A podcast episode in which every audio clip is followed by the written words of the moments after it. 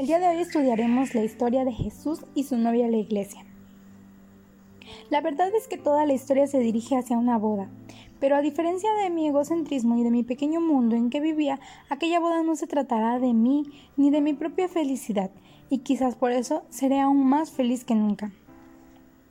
Las escrituras llaman a esa boda la fiesta de las bodas del Cordero, en aquel día nuestros ojos no se enfocarán en el esplendor de la novia, aunque ella se verá magnífica.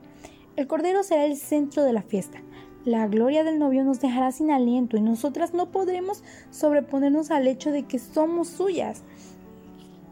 ¿Deseas conocer más acerca de esta boda increíblemente importante? Yo te quiero invitar a que abras tu Biblia en Apocalipsis capítulo 19 versículos del 1 al 10. Toma nota de las repeticiones que encuentres en este pasaje. Presta mucha atención a todas las referencias a Dios, los diferentes nombres que se le da y lo que es verdad acerca de Él y de su obra.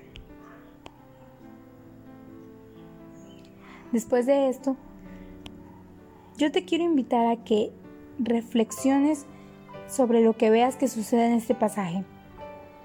¿Cuáles son las tres palabras que usarías para hablar del amor del Cordero descrito en estos pasajes? El amor de Cristo por su novia es un amor que se sacrifica, nos purifica y nos rescata. El Cordero amó a su novia y se sacrificó a sí mismo por ella. El propósito de su sacrificio fue para purificarla de sus pecados. Él la rescató del juicio y de la ira.